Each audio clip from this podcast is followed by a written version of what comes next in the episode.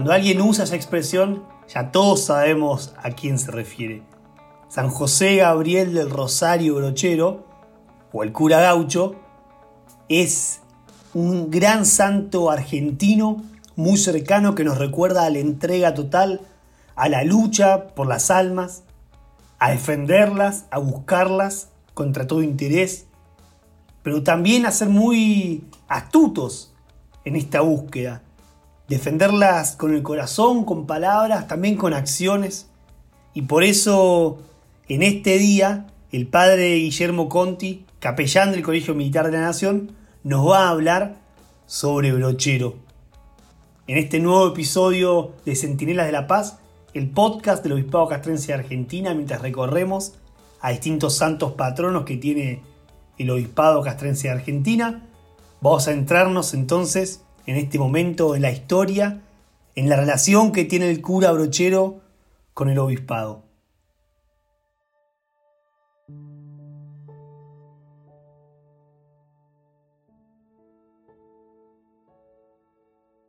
Soy el padre Guillermo Conti, capellán del Colegio Militar de la Nación, y vamos a hablar de San Gabriel del Rosario Brochero, más conocido como el cura Brochero. El joven José Gabriel nació en un pequeño pueblo del norte de la provincia de Córdoba un 16 de marzo de 1840.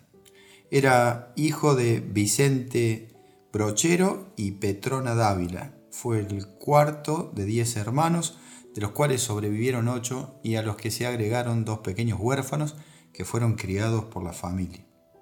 Siguiendo su profunda vocación de servir al Señor, cuando tenía 16 años, en 1856, ingresó en el por entonces Seminario Conciliar de Córdoba y mientras cursó los 10 años de estudio tuvo ilustres compañeros que pertenecían a muchos de ellos a lo más granado de la sociedad de Córdoba.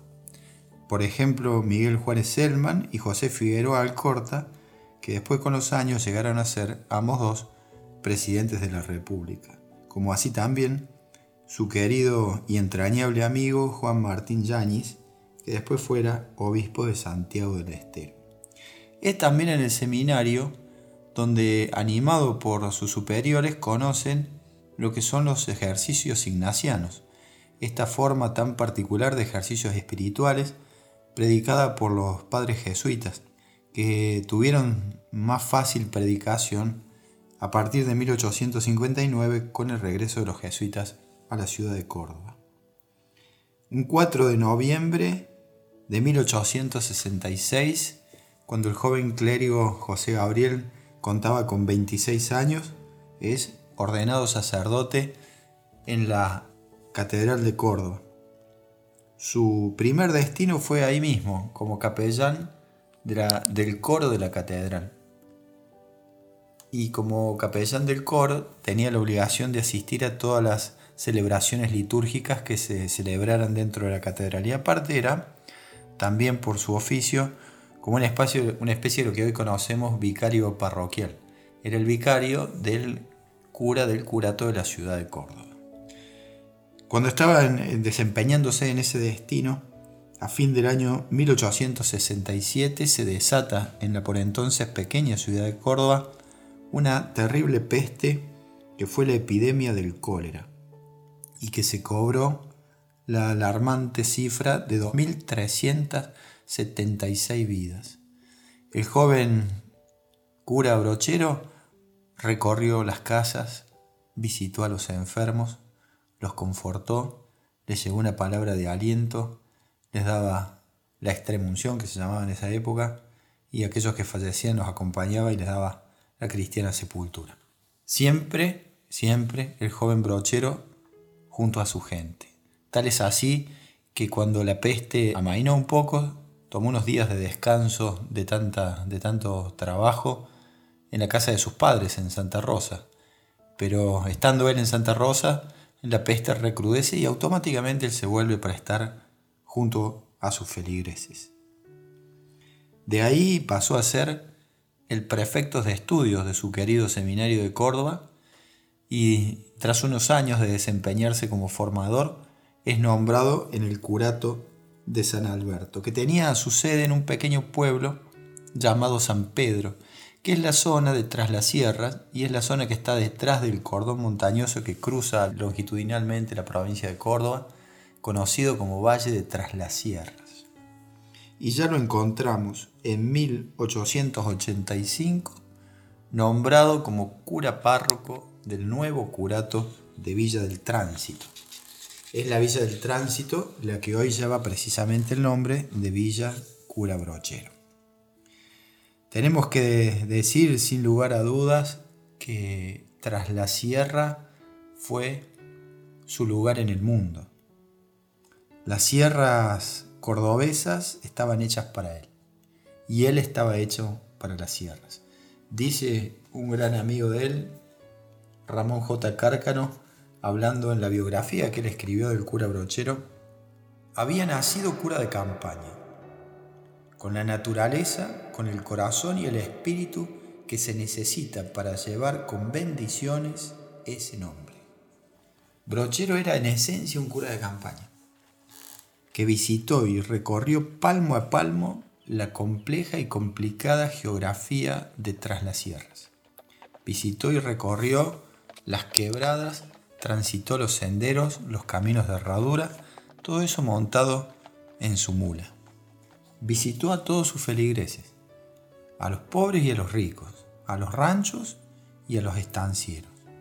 Visitó las minas de cal, visitó la guarida de los malhechores. Fue la conversión de todos sus fieles. Y llevar a todos sus fieles hacia Dios fue el norte y la causa de todos sus desvelos.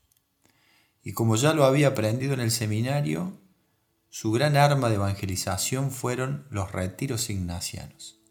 Tal es así que movilizó a grandes tropas de paisanos para llevarlos a realizar los ejercicios. Primero los llevaba hacia Córdoba y después pudo construir en Villa del Tránsito, hoy Villa Cura Brochero, una flamante casa de ejercicios.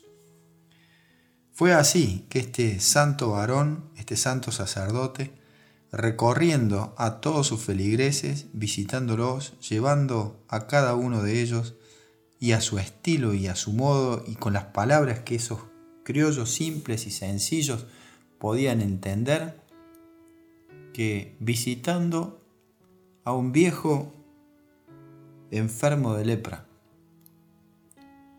terminó compartiendo su suerte. Y así Brochero, contagiado de lepra, termina sus días.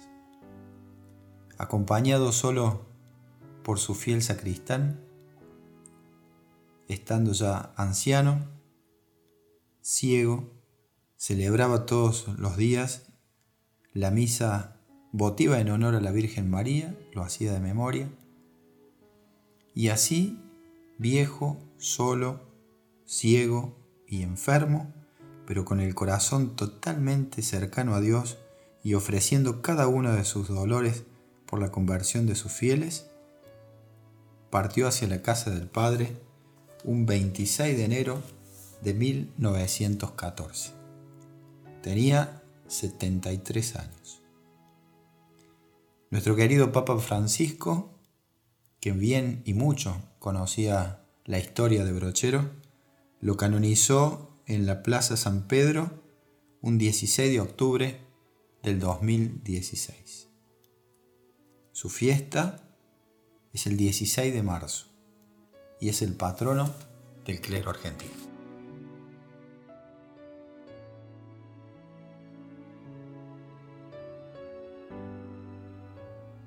Eso fue todo por hoy en este nuevo episodio.